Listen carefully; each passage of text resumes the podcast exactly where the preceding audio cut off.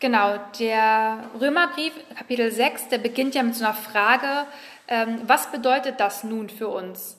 Und damit wir wissen, was Paulus damit meint, gucke ich einmal kurz zurück mit euch ins fünfte Kapitel, was, worauf sich dieser Text jetzt überhaupt bezieht. In Römer 5 schreibt Paulus darüber, dass diese Gnade Gottes jetzt frei zugänglich ist, da Gott uns diesen freien Zugang eben durch Jesus ermöglicht. Und er schreibt, dass Jesus für uns starb, als wir eben noch Sünder waren und nicht, als wir uns bereits versucht haben, vielleicht selbst gerecht zu machen oder durch Leistungen anerkannt zu werden, sondern in dem Moment, wo wir praktisch eigentlich noch gar nicht nach Gott gefragt haben, da ist Jesus bereits für unsere Schuld gestorben. Und genau darin zeigt sich eben diese unendliche Liebe Gottes. In Römer 5, Vers 20 schreibt Paulus, dass das Gesetz die ganze Tragweite menschlicher Verfehlungen deutlich macht. Also genau dort, wo sich die Sünde in vollem Maße auswirkt, wird Gottes Gnade also umso mächtiger und umso sichtbarer. Aber so wie praktisch vorher die Sünde geherrscht hat, so soll jetzt die Gnade Gottes herrschen. Und genau darauf bezieht sich Paulus jetzt, wenn er sagt, was bedeutet das nun für uns? Sollen wir etwa weiter sündigen, damit Gott Gelegenheit hat, uns seine Barmherzigkeit in ihrer ganzen Größe zu zeigen? Und da sagt er natürlich nicht. Diese Betonung der Freiheit, der Gnade und der Freiheit vom Gesetz, das war bei Paulus in seiner ganzen Verkündigung so stark, dass ähm, er auch beschuldigt wurde, dass Moral, Ethik und sonstige Einhaltung von Geboten und Gesetzen eben nicht wichtig sind, dass er sie praktisch ignorieren würde. Ihm wurde unterstellt, so eine Art billige Gnade zu verkaufen. Ne, du musst nichts mehr machen, du musst nichts tun, du kannst dich einfach auf Gottes Liebe und Gnade ausruhen und im Prinzip machen, was du möchtest. Das wurde ihm unterstellt. Und genau das ist jetzt praktisch die Einleitung für dieses Kapitel 6. Er sagt eben, dass wir eben nicht einfach weiter sündigen sollen, damit Gottes Gnade sichtbar wird, ähm, sondern nimmt praktisch jetzt Bezug auf diese Kritik und äh, entfaltet das hier ein wenig. Und zuallererst ab Vers 3 geht er auf die Taufe ein. Das Neue Testament unterscheidet so zwei Arten von Taufe. Zum einen die Johannistaufe, die Wassertaufe, ähm, die praktisch, wie gesagt, mit Wasser durchgeführt wird. Und diese Taufe ist das äußere Zeichen der Bekehrung. Sie ist ein Symbol für die Reinigung von der Schuld, die mit dieser Bekehrung eben einhergeht und die durch den Glauben geschieht. Sie symbolisiert diesen Akt des Sterbens und des Wiederauferstehens, was Christus schon durchgemacht hat.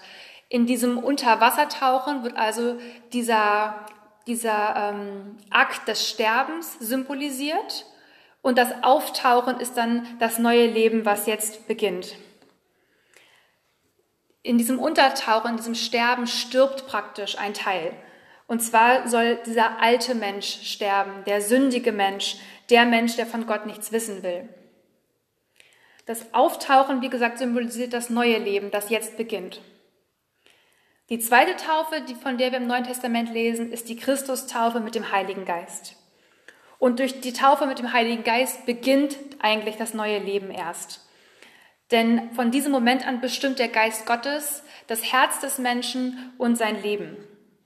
Das heißt, in dem Sinne ist die Wassertaufe nur ein äußerer Ausdruck der eigentlichen Geistestaufe.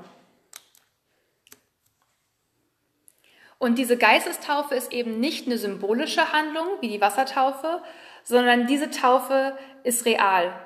Die geschieht wirklich, denn in diesem Moment zieht der Heilige Geist in das Herz des Menschen ein.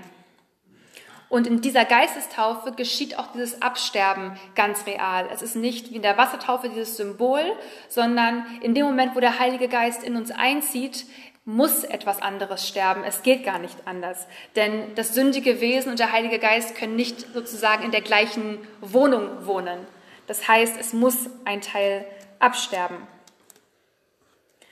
Und wie Paulus das hier beschreibt, Sünde ist nicht einfach nur etwas Falsches tun, sondern Sünde beschreibt ganz einfach den Zustand des Getrenntseins von Gott. Aber dieser Zustand des Getrenntseins von Gott führt eben zu falschem Handeln. Oder zu falschen Gedanken, ähm, die eben nicht Gottes Willen entsprechen. Jemanden taufen, ihr kennt das vielleicht von der Kindertaufe, dass man sagt, ähm, man tauft ein Kind auf den Namen. Ähm, in der Taufe, die hier im Christentum beschrieben wird, tauft man ja auf Jesus, sondern auf den Vater, den Sohn und den Heiligen Geist. Und indem man auf den Namen Jesus getauft wird, bedeutet das im Prinzip, seinen Namen überschrieben bekommen, zu bekommen. Das heißt, auf Jesus nun überschrieben worden zu sein, sozusagen wie übereignet werden. Also indem ich mich auf den Namen eines anderen taufe, gebe ich praktisch mein ganzes Sein an diesenjenigen ab. Das heißt, wenn ich vom, vom Heiligen Geist getauft bin auf den Namen Jesu, bedeutet das, dass mein ganzes Wesen von diesem Moment an auch Jesus gehört und der Heilige Geist mein ganzes Leben, mein ganzes Sein bestimmt. Man kann nicht nur ein bisschen sterben, das geht nicht. Man ist entweder ganz tot oder ganz lebendig. Und ähm, deswegen kann auch dieses alte Wesen nicht eben nur so ein bisschen sterben. Ne? Wir können nicht sagen, aber diese Angewohnheit oder dieses bisschen, das will ich mir noch erhalten, aber Gott kann ja trotzdem in mein Herz einziehen. Wenn etwas stirbt, dann muss es komplett ähm, ja, tot sein. Paulus sagt hier aber in Vers 7, das ist eine etwas gute Nachricht an diesem Tod, wer gestorben ist, kann nicht mehr beherrscht werden, auch nicht von der Sünde. Das heißt, die Sünde kann uns nicht mehr belangen, Sie kann keine Ansprüche mehr an uns erheben und damit ähm, ja, sind wir ihr auch nichts mehr schuldig in dem Sinne. Wir müssen nicht mehr tun, was sie von uns verlangt. Denn mit dem neuen Leben, was mit Jesus beginnt, herrscht eben jetzt die Gnade und nicht mehr die Sünde. Genau, dann kommt der zweite Teil ähm, dieser Argumentation. Auf diesen Prozess des Sterbens folgt dieser Anteil am neuen Leben. Und wenn Paulus schreibt, dass wir Anteil an Jesu Auferstehung haben, meint er damit tatsächlich die leibliche Auferstehung Jesu. Wir können nicht zurückreisen und diese leibliche Auferstehung Jesu jetzt wirklich äh, mit unseren Sinnen wirklich sehen. Ähm, aber so meint Paulus das tatsächlich, dass wir an der leiblichen Auferstehung teilhaben, nämlich in unserer eigenen leiblichen Auferstehung, die in der Zukunft noch liegt. Wir leben also in dieser Spannung, jetzt aktuell in diesem bereits gestorben sein für die Sünde, aber noch nicht die leibliche Auferstehung mit einem neuen Leib, der nicht mehr von der Sünde beherrscht wird. Und in dieser Spannung befinden wir uns als Christen. Aber aus beiden Richtungen können wir Kraft und Ermutigung schöpfen. Nämlich, wenn wir wissen, dass wir für die Sünde gestorben sind, wissen wir eben, dass sie uns nicht mehr beherrschen kann und dass wir von ihrer Macht befreit sind. Und die Auferstehung, die noch in der Zukunft liegt, die gibt uns aber jetzt im Hier und Jetzt schon Kraft dafür, eben der Macht der Sünder auch zu widerstehen. Wir können also praktisch jetzt schon in dieser Auferstehungskraft leben. In 2. Korinther 5, Vers 17 heißt es dazu, ist jemand in Christus, so ist er eine neue Schöpfung. Das Alte ist vergangen, alles ist neu geworden. Und diese neue Schöpfung, das Alte, was vergangen ist, das ist diese Auferstehungskraft, die wir jetzt schon erleben dürfen. Wir dürfen also in dieser Neuheit des Lebens jetzt hier schon auf der Erde leben. Das hat aber die Konsequenz, dass auch unser Leben eine Verwandlung durchmachen muss. Wenn wir also uns als Christen bezeichnen, mit Jesus leben und sein, unser Leben an ihn übergeben haben, dann bedeutet das, dass wir vollständig mit Christus gestorben und wieder auferstanden sind. Und das macht das Verharren in der Sünde, wie Paulus schreibt, unmöglich. Denn in der Sünde verharren steht komplett im Gegensatz, im Widerspruch zur neuen Identität in Christus, die wir haben. Und auf diese Argumentation folgen jetzt in Vers 11, 12 und 13 zwei ähm, Warnungen und eine Aufforderung. In Vers 12 schreibt Paulus, euer vergängliches Leben darf also nicht mehr von der Sünde beherrscht werden, die euch dazu bringen will, euren Begierden zu gehorchen. Paulus schreibt hier ganz klar, dass nur weil wir von der Sünde sozusagen formal getrennt sind, formal befreit worden sind, heißt es nicht, dass sie jetzt in unerreichbare Ferne gerückt ist und wir nicht mehr in Versuchung geraten. Die Sünde will weiterhin Autorität über unser Leben haben. Und eigentlich ist sie in unserem menschlichen Wesen auch fest verankert. Und wenn er schreibt hier Begierden, es sind natürlich nicht nur körperliche Begierden oder wie es hier im alten Text stand, Gelüste gemeint, sondern auch einfach das geistliche und das geistige Verlangen danach, Gottes Willen eben nicht zu tun. Wir sind zwar frei von der Herrschaft der Sünde, aber wir leben halt noch in unserem sterblichen Leib, mit dem die Sünde einfach fest verankert ist. Und Paulus warnt einfach davor, darauf wachsam zu sein und macht auch deutlich, dass die Sünde aktiv zurückgewiesen werden muss. Denn wenn wir einfach nur sagen, ach, wir leben ja jetzt unter der Gnade, wir müssen ja nichts mehr tun, dann wird sich die Sünde schleichend wieder in unser Leben einschleichen. In Vers 13 heißt es dann, stellt euch nicht mehr der Sünde zur Verfügung und lasst euch in keinem Bereich eures Lebens mehr zu Werkzeugen des Unrechts machen. Wir alle sind einfach Werkzeuge als Menschen von irgendetwas. Und aus dieser Rolle können wir auch nicht ausbrechen. Wir sind entweder Werkzeuge unseres eigenen Willens oder unseres eigenen Verstandes, dass wir praktisch tun, was wir eben wollen. Und damit sind wir aber Werkzeuge der Sünde, denn wie gesagt, die ist in unserem Wesen verankert. Das heißt, wir stellen uns vielleicht jemand anderem als Werkzeug zur Verfügung, einem anderen Menschen oder eben auch Gott. Und jetzt ist die Frage, ob hier eben nicht doch wieder diese Werkgerechtigkeit anspielt, wenn wir uns dann eben trotz dieser ganzen Gnade und Liebe, die Paulus so betont, eben doch noch irgendwie anstrengen müssen, dass wir doch noch irgendetwas leisten müssen. Wie Paulus ja im fünften Kapitel geschrieben hat, was ich kurz erwähnt hatte, das Gesetz hat die Aufgabe, unsere Verfehlungen wie in einem Spiegel ähm, vorzuhalten. Aber am Gesetz können wir nicht gerecht werden, weil dieses Gesetz können wir gar nicht erfüllen. In Matthäus 9, Vers 17 sagt Jesus dazu, auch füllt man nicht jungen Wein in alte Schläuche. Er gärt ja noch und die Schläuche würden platzen. Der Wein würde auslaufen und auch die Schläuche wären nicht mehr zu gebrauchen. Nein, jungen Wein füllt man in neue Schläuche, dann bleibt beides erhalten.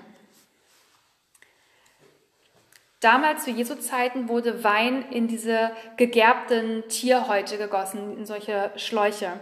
Und nach einer gewissen Zeit wurden diese Häute eben rissig und brüchig.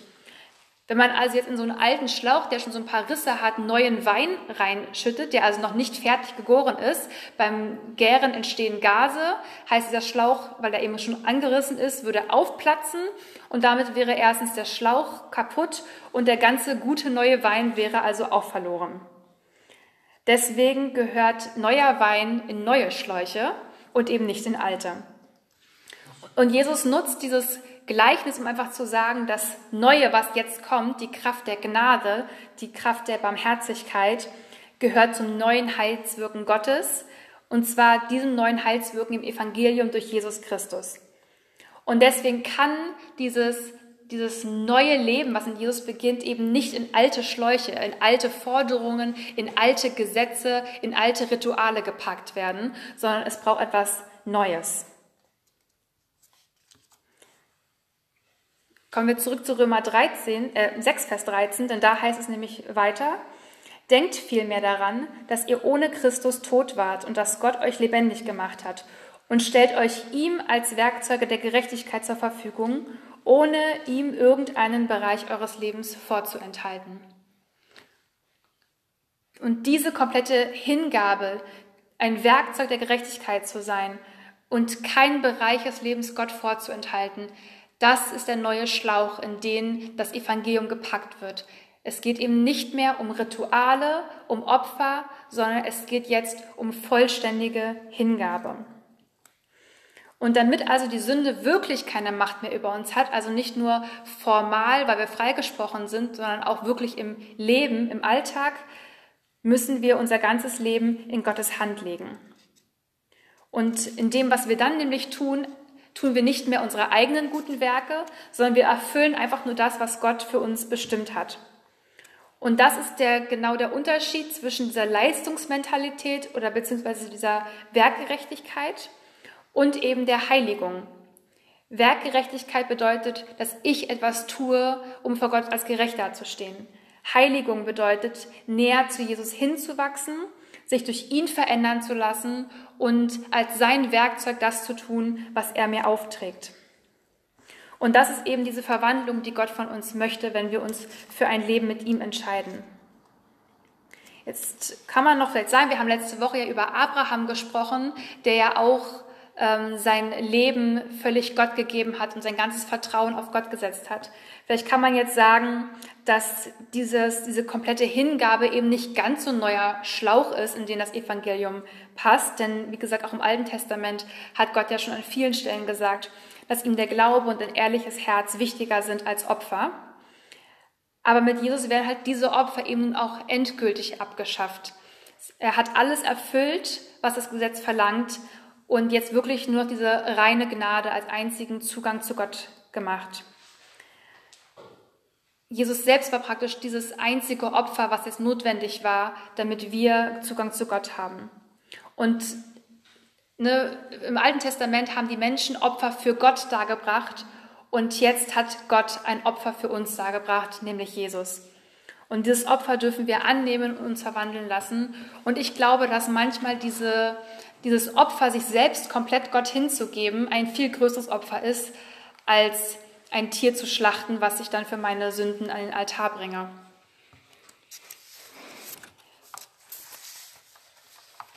Vielleicht habt ihr ähm, ja noch einen Bereich in eurem Leben, wo ihr sagt, da ist noch so ein bisschen alter Mensch in mir, der ist noch nicht ganz abgestorben, den kann ich nicht absterben lassen oder ich möchte es vielleicht auch nicht. Ähm, vielleicht verfallt ihr noch so ein bisschen manchmal in alte Muster, weil ihr Gott eben nicht alles ähm, hinlegen könnt.